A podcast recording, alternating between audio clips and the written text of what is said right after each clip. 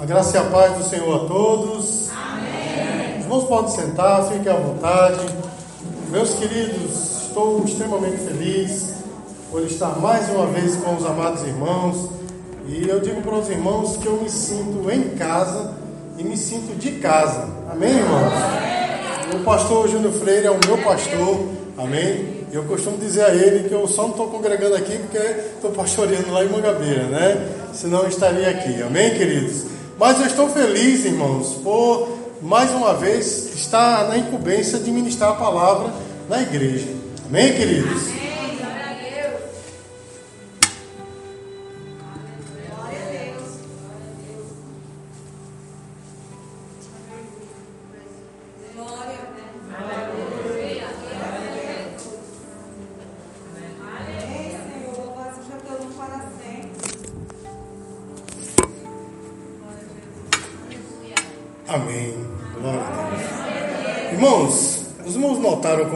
Silêncio, ele quebra expectativas, né? Na é verdade, todo mundo esperava aqui que eu falasse, né? Eu fiquei calado, não foi, irmão? E, com certeza quebrou a expectativa, né? A gente espera que alguém fale, a pessoa fica calada, né? Mas, irmãos, olha só, o silêncio, ele também chama a atenção. Chama ou não chama, irmão? Chama a atenção demais, né? Quando tem algumas pessoas falando, né? E você tenta falar e você fica em silêncio, as outras pessoas notam e às vezes o silêncio ele, ele chama mais atenção do que um grito, não é, irmãos?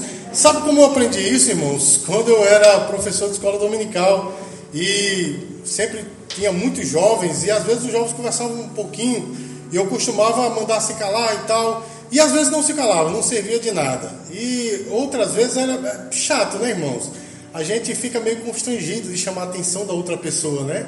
E a pessoa muitas vezes fica constrangido quando nós chamamos atenção. Eu me lembro muito bem que havia um jovem em uma das classes que eu, que eu ensinei chamado Leones. Ele era um jovem muito introvertido, ele tinha alguns problemas pessoais, era um jovem muito introvertido. Mas um dia ele, sei lá, acho que abriu o cadeado dele, não sei, ele começou a falar na aula e eu me lembro que eu chamei a atenção dele, irmãos, ele passou semanas sem a igreja com vergonha. E eu fiquei também chateado por ter que chamar a atenção dele e acontecer assim.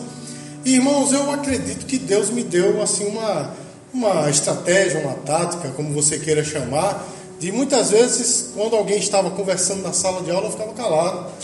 Aí todo mundo parava. Os irmãos precisavam ver a cara dos irmãos aqui quando eu me calei, né? Na cara de todo mundo aqui dava para pensar assim que ou eu estava emocionado, não é? Ou alguma coisa estava acontecendo, estava gostando. Eu olhei aqui para o pastor, o pastor estava com os olhos assim, né? que foi, né? Calado, né?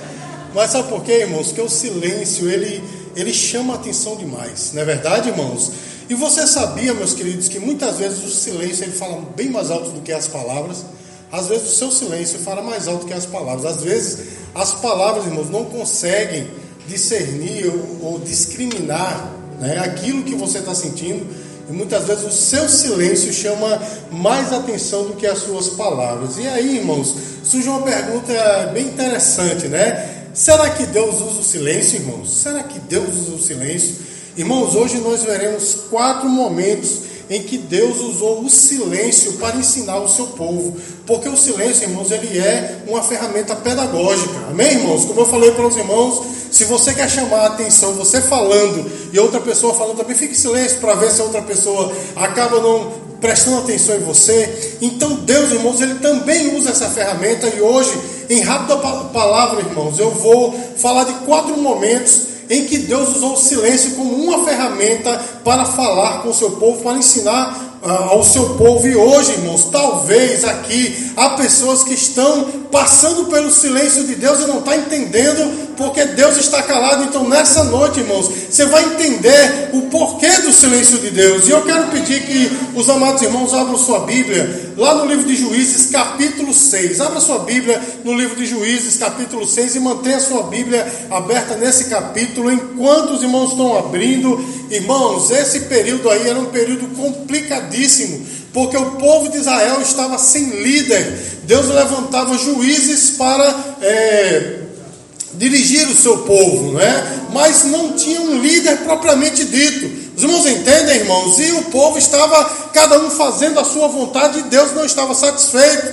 E aí o que aconteceu, irmãos? Deus permitiu que uma nação, né, lá de Midian, né, um povo chamado de Midianitas, começassem a, a, a assaltar Israel. Quando estava no período das colheitas, tanto os midianitas como outro povo, os amalequitas, chegavam lá e roubavam tudo que era de Israel, tudo o que eles haviam plantado, tudo que eles haviam trabalhado. Aí os midianitas chegavam lá, a Bíblia diz, irmãos, que eles acampavam como garfanhotos ali na região de Israel e saqueavam tudo, e o que sobrava eles pisavam e queimavam. Olha só, irmãos, Aí os irmãos já imaginam como é que estava o povo. O povo começou a clamar e Deus mandou um profeta dizendo: Olha, fui eu que lhes tirei do Egito. Resumindo, ele falou: Fui eu que lhes tirei do Egito e sou eu que vou lhes abençoar. Aí você pode estar pensando assim: Ora, mas o Senhor está falando aí a respeito da ferramenta pedagógica de Deus, do silêncio. Né? Mas Deus mandou um profeta. Mas o silêncio de Deus aqui, irmãos, não foi bem em palavras, mas em ação. Os irmãos estão entendendo, irmãos? Porque Deus permitiu de fato que os midianitas invadissem Israel e os saqueassem. Deus estava calado no sentido de não fazer nada. Os irmãos entendem, irmãos? E o povo estava se sentindo derrotado. E a derrota foi tão grande, irmãos, que eles não faziam nada. Eles não tinham coragem de atingir de de revidar contra aquele povo. Sabe o que é que o povo estava fazendo, irmãos?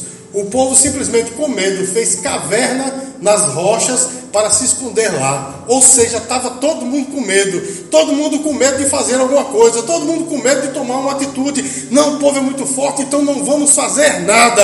Meus queridos, a, a derrota do povo ela era total, porque o povo não fazia nada. Mas veja só, irmãos, Houve alguém que se incomodou com esse silêncio de Deus. Os irmãos estão entendendo, irmãos? E esse se incomodou, irmãos, de tal forma que ele chegou a dizer o que é feito das promessas de Deus.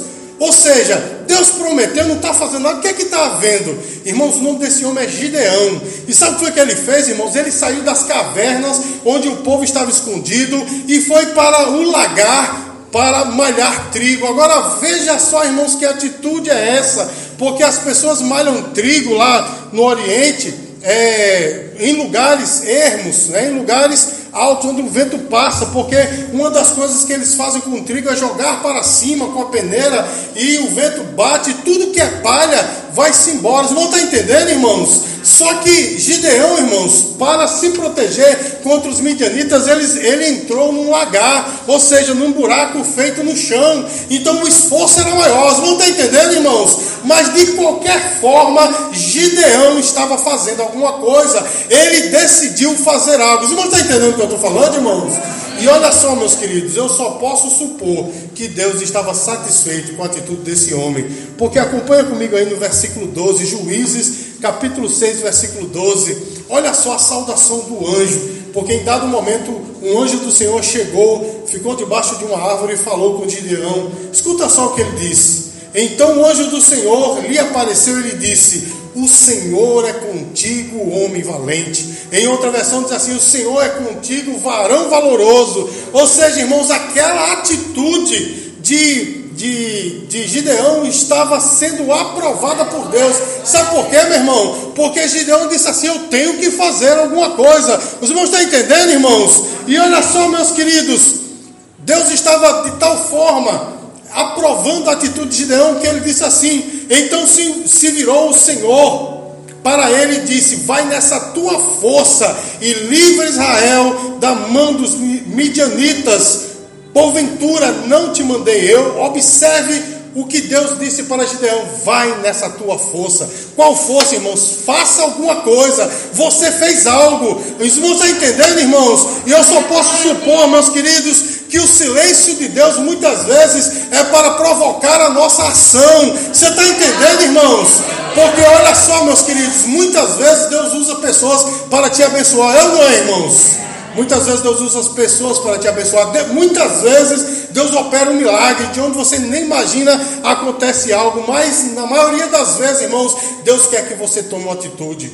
Porque Deus quer que você seja o herói da sua história. Você está entendendo, irmãos? Então, às vezes, Deus se mantém calado para você tomar uma atitude. Porque, irmãos, às vezes, entendo o que eu vou dizer. Eu não estou aqui criticando ninguém, nem A nem B, mas às vezes a gente tem fé demais. O que é ter fé demais, irmãos? É quando a gente espera que tudo seja um milagre. Não é assim, meu irmão? Que tudo caia do céu e caia nas nossas mãos. Meu irmão, muitas vezes Deus quer que você tome uma atitude. Você dá um primeiro passo e Deus vai aprovando o resto. Deus disse para Gideão: vai nessa tua força. É assim que eu quero. Prossegue, que eu estou com você. Sou eu que vou livrar o povo, mas eu vou usar você, meu irmão e minha irmã. Talvez Deus esteja em silêncio Talvez você não esteja entendendo porque Deus ainda não fez, é porque Ele quer que você tome uma atitude. A atitude é tua, meu irmão. Você tem que sair do lugar da tua zona de conforto e ir para a zona de confronto. Você está entendendo, meus queridos? Há pessoas que passam anos, décadas esperando aquele milagre, é aquele. Ora, meu irmão, você ainda não desconfiou que Deus está calado, Deus ainda não fez porque Ele quer que você tome uma atitude. Então, meu irmão, muitas vezes o silêncio de Deus é uma ferramenta pedagógica para que eu e você nos tornemos o herói que Ele quer. Você pode dizer glória a Deus por isso, irmãos? Meus queridos, o que é que o zelo de Deus fez pelos discípulos? Houve um momento, irmãos, em que Deus esteve calado, o Senhor Jesus esteve calado com os seus discípulos. Abra sua Bíblia aí, Marcos capítulo 4. Deixa a sua Bíblia aberta aí nesse texto. Meu amado, minha amada, observe o seguinte: havia um, uma grande campanha, né? O Senhor estava em campanha no seu ministério terreno e ele andava por muitas regiões pregando a palavra. Amém? E em dado momento, meus queridos, ele e seus discípulos entraram num barco estavam passando de uma região para outra naquele barco. Mas no meio daquela viagem, irmãos, Jesus simplesmente dormiu, porque, irmãos, Jesus, enquanto estava aqui na terra, ele era 100% Deus, amém? Diga glória a Deus por isso. Mas ele também era 100% carne. E como carne, como homem, ele sentia fome, ele se cansava, enfim, irmãos. E ele sentia sono, e ele foi lá e dormiu. Amém? Mas no meio daquela viagem, surgiu ali uma grande tempestade. Acredito que todos aqui conhecem a história. E dentro daquele barco, irmãos, tinha pelo menos três homens que eram conhecedor do mar: Pedro, Tiago e João. Os irmãos sabem que em outros momentos nós vemos que os três tinham uma pequena companhia de pesca. Eles eram sócios em uma companhia de pesca. Então, irmãos, eles eram, eles eram homens que conheciam o mar. Só que aquela tempestade, meus queridos, ultrapassou a experiência daqueles homens.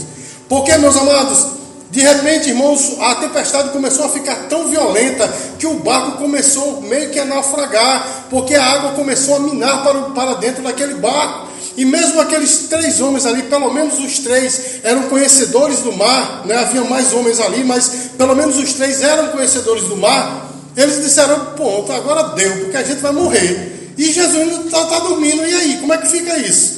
E a Bíblia diz, irmãos, que eles foram ousados a tal ponto de chegar a Jesus e dizer: Mestre, nós estamos morrendo, não se te dá que estamos morrendo. Ou seja, mestre, agora deu, a gente vai morrer, tu não vai fazer nada, não. Amém, irmãos? Os irmãos entendem que aquele silêncio de Jesus incomodou os discípulos, porque eles disseram: Olha, esse homem não disse que é Deus, né? Esse homem não disse que é o, o cumprimento da promessa, o Messias, porque ele não faz nada. Jesus estava dormindo. Os irmãos entendem, irmãos? E a resposta de Jesus mostra qual era a intenção dele em ficar em silêncio. Acompanhe comigo o versículo 40 aí do capítulo 4 de Marcos. A Bíblia diz assim: Porque sois tímidos, como é que não tendes fé? Irmãos, aqueles homens, eles estavam com Jesus já fazia um tempo. Eles já tinham ouvido todos os argumentos de Jesus, todos os discursos de Jesus eles já tinham ouvido, mas eles também tinham visto milagres. Amém, irmãos? Mas a despeito disso, eles ainda não tinham fé completa. Sabe por quê, irmãos? Porque eles ainda tinham dúvida: será que realmente ele é o Messias? Será que realmente ele é Deus? Os irmãos estão entendendo, irmãos? E por isso eles não puderam acalmar nem o vento e nem o mar. E foi por causa disso que Jesus estava calado. Sabe por quê, irmãos? Jesus estava querendo ressaltar a falta de fé daquele povo. Amém, queridos? E Jesus estava, irmãos, dizendo para ele: Ei, vocês ainda têm que me conhecer. Eu não sou qualquer um, não, eu sou Deus. Sou eu que estou no barco. E se Jesus está no barco, meu irmão, alguma coisa vai acontecer. Parece que vai naufragar, mas não vai. Porque se Deus está no barco, meu irmão, nada vai acontecer. Os irmãos estão entendendo, meus queridos? E olha só, amados, o motivo do silêncio de Jesus naquele, naquele episódio é para dizer para eles: vocês ainda não me conhecem. Amém? Vocês ainda não têm fé. Meus queridos, como isso é importante para os nossos dias, porque quantas pessoas têm Jesus no lábios, nos lábios, né? Mas ainda não conhecem de verdade. Não é assim, irmãos? todo mundo tem Jesus no lábio, canta hinos bonitos, fala de Jesus, cita versículo, mas quando chega a tempestade fica desse jeito: Senhor, a gente está morrendo, e aí? Nós vamos perecer, e agora? Não é, irmãos? Não fica assim, a gente passa até a duvidar, mas rapaz, e aqueles testemunhos que eu ouvi, e as palavras, as pregações que eu ouvi a respeito de Deus fazer milagre, a gente começa a duvidar que a gente não conhece Jesus. Amém, queridos? E muitas vezes Deus fica em silêncio justamente para que a gente saiba quem Ele é. Sabe por quê, irmãos? Acompanha comigo o versículo seguinte, versículo 41. Diz assim: E eles, possuídos de grande temor, diziam uns aos outros: Quem é este que até o vento e o mar lhes obedece? Irmãos, Jesus simplesmente se levantou e disse: Vento, emudece, mar, cala-te. Não foi assim? Então a tempestade acabou virando em bonança. Então, irmãos, eles ficaram admirados e disseram: Quem é este? Olha só, irmãos. Eles já estavam com Jesus já fazia um tempo, mas disseram: Quem é este? Que autoridade é essa? A partir dali eles conheceram quem era Jesus de verdade. Meus queridos, às vezes Deus fica calado na nossa vida, meus queridos. Às vezes Deus ainda não está operando em nós, porque Ele está esperando o momento certo quando eu e você vamos dizer, Senhor, e agora? Você está entendendo, irmãos? E Ele vai mostrar para mim e para você que Ele é Deus nas nossas vidas, que Ele é o Senhor dos Senhores. Meus queridos, o nosso Deus, ele é tremendo. Eu teria N testemunho para contar aqui aos irmãos de coisas que Deus já fez na minha vida. Exatamente assim, porque Ele estava querendo mostrar quem Ele era na minha vida. Irmãos, teve um momento na minha vida que eu estava extremamente é, preocupado, muito preocupado, estava desempregado, estava assim, numa situação complicadíssima. Eu era presbítero na época e eu me lembro que a igreja que eu congregava estava fazendo uma campanha, sete dias de milagre, ó.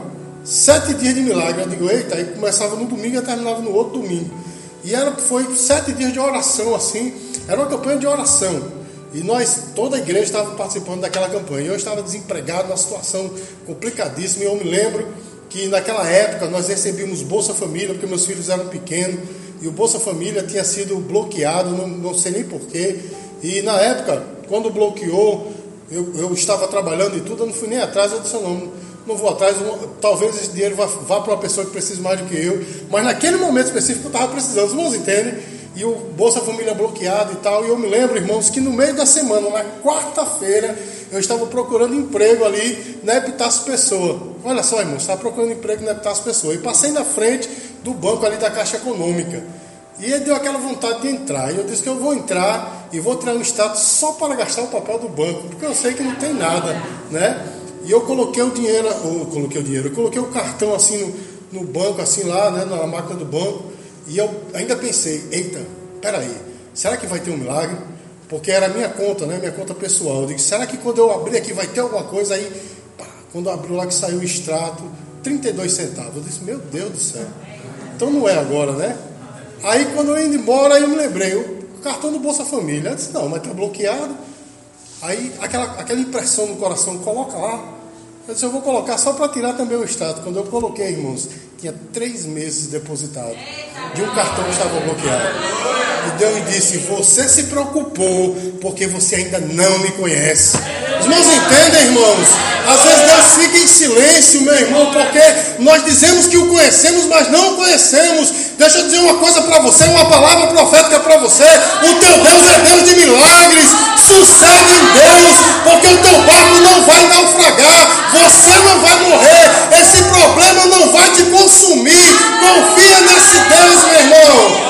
Se Deus está calado é porque Ele quer mostrar a você quem Ele é. Meus queridos, o que foi que Deus fez na vida de Paulo através do silêncio? Abra sua Bíblia aí, 2 Coríntios capítulo 12. Enquanto os irmãos estão abrindo, meus queridos, o apóstolo Paulo, ele é um dos maiores heróis da fé. Amém, irmãos? O nome dele não está lá em Hebreus, capítulo 11, que é conhecido como a Galeria da Fé. Entretanto, ele é um dos maiores maior heróis da fé. Por quê? Irmãos, ele escreveu 13 cartas do Novo Testamento. Ele era o doutrinador da igreja. Amém, irmãos? Ele foi um homem assim excepcional, fundou a igreja sem igual. Ele foi alguém que sabia o que era pregar a palavra, ele sabia o que era padecer pelo evangelho. Amém? 2 Coríntios capítulo 12. E olha só, irmãos, a Bíblia diz, exatamente nesse texto, que ele foi elevado ao terceiro céu. Olha só, meu irmão. A gente sabe, irmãos, que é, homem nenhum, praticamente, né, chegou lá da maneira que ele chegou. E se chegou, irmãos, os, que, os testemunhos que tem por aí, todos eles são equivocados, eu vou dizer por quê. Irmãos, a Bíblia diz que existem três céus, né? Esse céu que a gente vê, né? Esse céu azul que a gente vê, onde estão as nuvens. Existe o céu, o espaço, onde estão os planetas. E existe o terceiro céu, que é o céu espiritual. Vocês vão estar entendendo, irmãos? A Bíblia diz que ele não foi nem nessas nuvens, nem foi no, no, no céu, né, no universo, onde estão os planetas, mas ele penetrou o terceiro céu, lá onde está Deus. E a Bíblia diz, irmãos, que ele ouviu palavras inefáveis que ao homem não é lícito referir. O que é que isso quer dizer, meu irmão? Ele ouviu coisas lá e viu coisas que ele não tinha nem como descrever. É por isso que eu não acredito, irmãos, que essas pessoas modernas por aí que dizem que foram lá, viu rua de ouro, viu não sei o quê, viu a pessoa A, a pessoa B já lá. Conversa, meu irmão, porque Paulo disse: Olha, eu fui lá, mas não sei nem dizer o que fui. Não é nem lícito eu falar para você o que eu vi lá. Amém, queridos? Você já imaginou a magnitude, meu irmão, da fé desse homem? Só para dar um exemplo, irmãos, uma vez ele estava pregando, não é, falando das maravilhas que havia feito, né, Deus havia feito na vida dele, e ele se estendeu, porque a Bíblia dá a entender, irmãos, que ele não era um bom orador, ele era um bom doutrinador, ele era né, um precursor, né, ele sabia muito bem o que era abrir igreja, ele era um missionário, um apóstolo de verdade, porém dá a entender que ele não era tão bom pregador quanto Apolo. Mas aí ele estava falando e um jovem, porque os jovens, meu irmão, gostam de estar em lugares bem estranhos, né? E um jovem sentado numa janela, né? No primeiro andar. E o jovem está lá e Paulo falando, falando, e como ele não era um bom orador, aquele jovem veio a dormir, né? Eu tenho até uma ministração, né? Que é sentado na janela a respeito disso, de dormir na igreja. Mas enfim. Aí, irmãos, aquele jovem lá dormiu e caiu. E quando caiu, meu irmão morreu, padeceu. E todo mundo pronto, agora o jovem morreu, e agora? E aí, irmãos, o nome daquele jovem, se não fala a memória, é Eutico. E aí, irmãos, ele simplesmente Paulo correu disse: Não, ninguém, ninguém se preocupe, não. Foi lá, fez uma oração e disse: Senhor, que a alma desse jovem volte. E simplesmente ele voltou. A alma do jovem voltou. Você está entendendo, irmãos? Ele tinha morrido.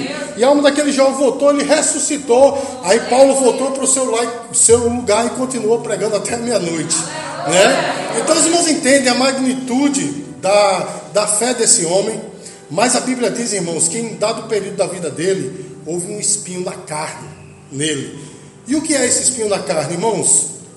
Eu acredito piamente que era uma enfermidade, mas na verdade a gente não tem como dizer o que era. E eu acredito que o Senhor, ele deixou esse espinho na carne, sem a gente saber o que era, para cada um de nós se identificar com esse espinho, porque cada um de nós tem um espinho diferente, né? Eu tenho um, o pastor Júnior tem outro, né? O pastor Emerson aqui tem outro, mas cada um de nós monta um espinho na carne.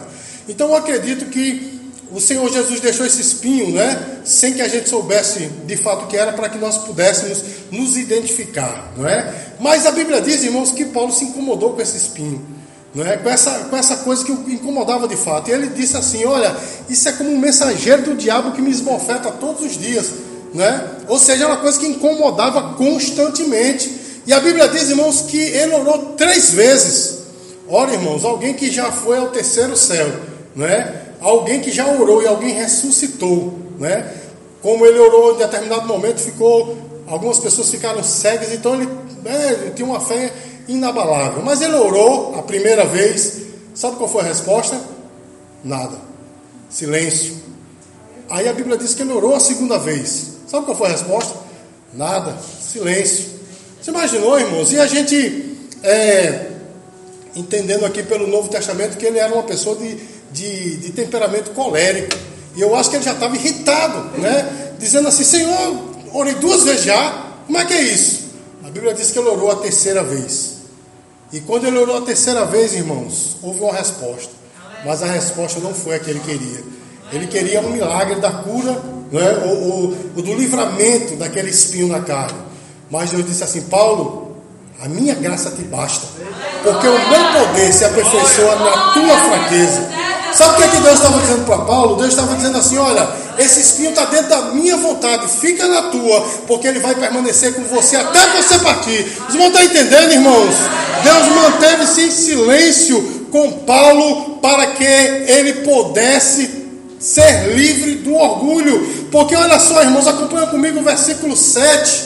A Bíblia diz assim: E para que eu não me soberbecesse com a grandeza das revelações, foi-me posto um espinho na carne, mensageiro de Satanás, para me esbofetear, a fim de que não me exalte. Vocês vão estar entendendo, irmãos? Ele havia recebido grandes revelações de Deus, ele havia feito grandes coisas em nome de Deus, e Deus não poderia ou não queria usar um Paulo exaltado, porque humanamente falando, Paulo era alguém exaltado, não está entendendo? E aquele espinho na carne lembrava a Paulo: Ei, Paulo, tu és humano, quem é Deus é o Senhor. Vocês não estão entendendo, irmãos? Aquele espinho humilhava Paulo, e eu digo uma coisa para você, meu irmão: aquele silêncio de Deus para Paulo fez Paulo lembrar que ele, orgulhoso, nunca seria usado por Deus. Você está entendendo, meu irmão? Porque às vezes Deus está em silêncio conosco, porque a arrogância muitas vezes bate no nosso coração. Não é verdade, meu irmão? A gente se acha, porque a gente conhece dois, três versículos de cor, já se acha melhor do que o outro.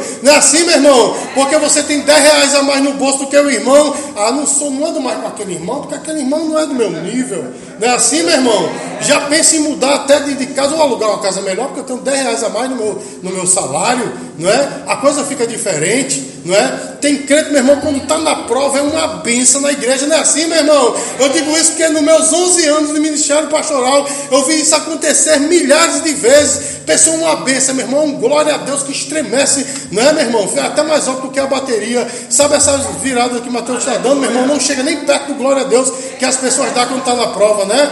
Aí quando passou a prova, dinheirinho no bolso, está tudo certo. Eu não vou esse domingo para a igreja. Não é assim, meu irmão?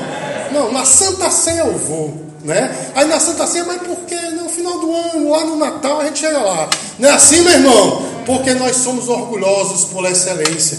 E o espinho na carne, meu irmão, lembra a mim e lembra a você que nós somos pó. Você está entendendo? O silêncio de Deus muitas vezes é porque o orgulho bate no coração, né? E a gente quer se achar, mas meu irmão, o silêncio de Deus está lembrando a mim e a você. Ei, deixa o orgulho de lado. O silêncio de Deus está trabalhando em nós pelo nosso orgulho. Os irmãos entendem, irmãos? Você pode dar glória a Deus por isso?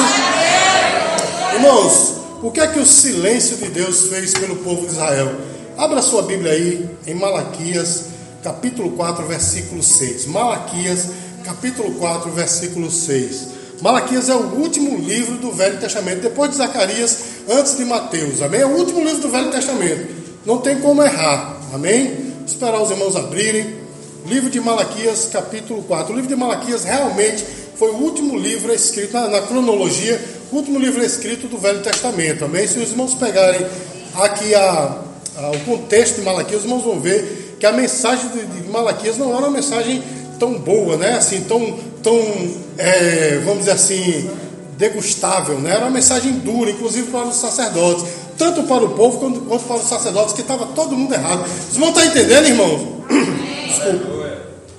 As coisas não estavam tão certas, né? Agora, quem, os irmãos abriram? Amém. Quem abriu, diga assim: eu abri. Agora vire a página, vire a página aí. O que é que você encontra aí, depois de Malaquias? O que é que você encontra? Né? Aqui, ó. Página em branco, né? Página em branco. Ou talvez aí tenha já uma página com o nome Novo Testamento, mas não tem nada escrito a não ser isso. Não é verdade? Página em branco. Sabe por que essa página está em branco, meu irmão? Porque depois de Malaquias, Deus se calou. Sabe por quanto tempo, meu irmão? 400 anos. 400 anos de silêncio. Eu me lembro, irmãos, que uma vez, é, jovem é interessante, né? Eu me lembro que uma vez eu estava sentado assim no banco de jovens da Assembleia de Deus, né? Quando eu fazia parte do grupo jovem, e um irmão estava orando assim, pedindo a Deus que Deus lhe desse a palavra, ele abriu Aí fechou de novo, e eu do lado dele, eu disse, não, não adianta não, Deus não vai falar não, você não falou agora.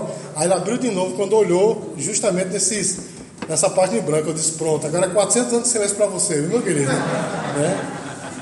400 anos de silêncio, irmãos. Mas por que 400 anos de silêncio? Irmãos, os irmãos não imaginam como o povo sofreu. Porque, meus queridos, o, o povo estava sobre o domínio da Babilônia. Não é? Mas ali, tomando o Império Babilônico, chegou um homem chamado Alexandre o Grande, o grego macedônio, né? Da, um helenista, alguém que estava impondo no mundo inteiro a cultura grega. Ele chegou lá e tomou né, a, o, o, Império Babilônico. Naquele Império Babilônico estava anexado Israel. Os irmãos entendem, irmãos? E aí, irmãos, do Império Babilônico, eles passaram agora para o cativeiro grego, né, macedônio. Os irmãos estão entendendo? Então veja só, irmãos, mas Alexandre, ele era um bom político. E ele, ele tinha essa política de, da boa vizinhança. Quando ele tomou lá Israel, ele chegou e disse: Ó, vocês podem praticar a vossa religião, porém vão pagar tributos a mim. Os irmãos estão entendendo, irmãos? E por um período Israel até gozou de certa paz. Entretanto, Alexandre morreu logo em seguida. E o seu império foi dividido entre seus quatro generais. E eu não vou, eu estou aqui resumindo, é o resumo do resumo do resumo dessa história toda. E houve uma briga entre eles, e houve um dos generais que sobressaiu aos outros. Era um homem chamado Antíoco IV Epifânio. E esse homem, meu irmão, pense num homem tinhoso, odiava os judeus, ele odiava os judeus. A primeira coisa que ele fez quando assumiu o império foi logo dizer: Eu não quero esse negócio de religião hebraica aqui, não. E ele mandou queimar a Torá. Todos os livros que ele pegava do Velho Testamento, ele mandava queimar. O povo enterrou os livros, botou em caverna para não ser queimado, mas ele mandou queimar tudo. Olha só, irmãos, ele mandou proibir a circuncisão, a guarda do sábado, as festas, destruir o templo. Mas antes de destruir, irmão, sabe o que ele fez? Ele simplesmente sacrificou um porco no altar de Deus. Tem, tem sacrilégio maior do que esse, meu irmão? Porque os irmãos sabem que para um judeu um porco é um animal imundo. E ele sacrificou aos seus deuses, a Zeus, ele sacrificou um porco para Zeus no, no altar do Senhor. Diga assim, misericórdia. misericórdia. Aí, irmãos, foi o que aconteceu. O povo de Israel foi pedir ajuda a quem? A Roma. Olha só, meu irmão. É você sair da frigideira e cair na caldeirinha, né? Porque eles foram pedir ajuda Roma. E aí, irmãos, um general chamado Pompeu disse: Eu vou ajudar. E ajudou realmente, tirou os gregos de lá. Mas os próprios romanos invadiram Jerusalém. Os irmãos entendem? E aí sim, meu irmão, houve uma destruição do templo, judeus morreram, houve diversas revoltas, justamente a esse período de 400 anos de silêncio e Deus estava calado. Amém, irmãos? Inclusive, só um dado histórico aqui: aqueles sete livros que estão incluídos na Bíblia Católica Todos eles foram escritos nesse período. Por isso, irmãos, que para nós aqueles livros não têm autoridade divina, porque Deus estava calado. Amém, irmãos? São livros até certo ponto históricos, mas não canônicos, porque eles foram escritos quando Deus estava calado. Logo não é, não tem inspiração divina. Os irmãos entendem, irmãos? Então, 400 anos de Deus calado. Por quê, irmãos? Porque Deus estava trabalhando em seu povo. Vocês não estão entendendo, irmãos? Naquele período, Deus, Deus estava trabalhando no seu povo, mostrando que Ele era Deus, que o povo estava errado e o povo já estava saturado de tanto sofrer. Irmãos, o povo não aguentava mais de sofrimento. Não está entendendo, irmãos? E aí, meus queridos, foi justamente o momento certo para o Senhor enviar o seu filho. Gálatas 4,4 diz assim: Na plenitude dos tempos, Deus enviou o seu filho. Os irmãos entenderam? Quando estava tudo certo, já Roma havia invadido Jerusalém, a língua grega era falada por quase todo mundo, não, é? não era nem o hebraico, não era nem o latim que era falado, era a língua grega em quase todo mundo, por isso que o Novo Testamento foi escrito em grego. Os irmãos entendem? Quando estava tudo certo, Deus enviou o seu filho. Os irmãos estão entendendo, irmãos? Porque muitas vezes Deus permanece calado na minha na tua vida, porque Ele está trabalhando em mim e em você, meu irmão. Para que nós cheguemos no momento exato meus queridos, porque é tanta gente, né, que está até na igreja, se acha, né, dizendo assim, ah, eu sou, eu sou o cara, eu sou tal, estou aqui na igreja, mas não é, não é, bem assim não, né? Tem mulheres que dizem, não, eu sou aquela mulher de oração e tal, não é tudo assim não, não é do jeito que, não é do jeito que as pessoas pensam, eu sou como sou. Não é assim, meu irmão? Aí Deus espera aí começa a trabalhar. Irmãos, é como um papel. Amém? Não está vendo esse papel aqui? Não está vendo esse papel aqui? Esse papel é forte ou é fraco, irmãos? É, né? Mas ele é difícil de manejar, né? Porque você pode ver, ele não maneja bem na minha mão, né? Mas eu não sabia que o bicho é barulhento, porque, ó. Ele é barulhento, não, não é? Assim sou eu e você, meu irmão. Às vezes a gente olha assim, né? Não, sou pó. A gente tem até um orgulho de dizer, eu sou pó, sou ninguém. Mas a gente é barulhentozinho, né? É difícil de Deus manejar, porque Deus diz, é por aqui. Eu disse, não, é por ali. Aí Deus permite que você quebra a cara e vai por aqui, né? Mas antes, antes de você ir por aqui, tem sempre um negocinho você dizer, não, é, é desse jeito que eu quero, né? Difícil de manejar, né? E engraçado quando a gente quebra a cara, o que é que acontece, irmão? Sempre tem uma reclamaçãozinha, né? A gente começa a reclamar, né? o que é que Deus faz, irmão? Os irmãos entendem o que é que Deus faz? Deus faz assim, ó. Aí agora, irmãos, será que está fácil de manejar, irmão? Facinho, né? E nem reclama, né? É. Não é assim? Assim sou eu e você, meu irmão. Muitas vezes Deus está em silêncio, porque Ele está fazendo assim, ó, na vida da gente, para que eu e você saiba como agir de verdade. E fecha a boquinha, né, meu irmão? Pare de reclamar, pare de falar tanto, né? Você já, já, já percebeu como a culpa é de todo mundo, menos da gente? Ah, só assim por causa do outro, né? Ah, parei de orar porque o irmão tá. Ah, não paguei aquela dívida porque aquele outro, né? Sempre é assim, né? Assim, meu irmão. Mas depois do agir de Deus, a gente tá igual ao pastor Júlio Freire Leu, né? Ai de mim, que vou perecendo, né? A gente não vê mais o pecado do outro, a gente vê o pecado da gente. Não é assim, meu irmão? A gente começa a perceber que a gente é ninguém. Está entendendo porque Deus está calado conosco, irmãos? Muitas vezes é porque nós somos orgulhosos. Deus está trabalhando. Então deixa Deus trabalhar, meu irmão, porque antes de Deus trabalhar em nós, a gente fala, somos inflexíveis. Não é verdade, meu irmão? Mas agindo Deus na nossa vida do jeito dele, na fornalha dele, né? com, com o espinho na carne que ele quer em nós, né, meu irmão? Com a falta de agir muitas vezes dele, Deus está nos amassando para que eu e você possamos ser aquilo que Ele é. Amém, irmãos? Então, se Deus está calado com você, meu irmão, entenda que Ele tem um propósito. Amém, queridos?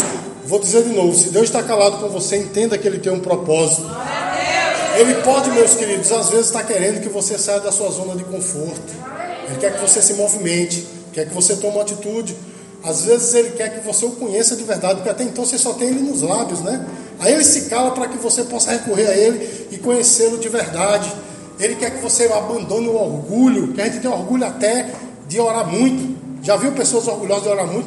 Eu oro três horas por dia, grande coisa. Às vezes, com uma oração de cinco minutos, Deus responde, não é assim, meu irmão?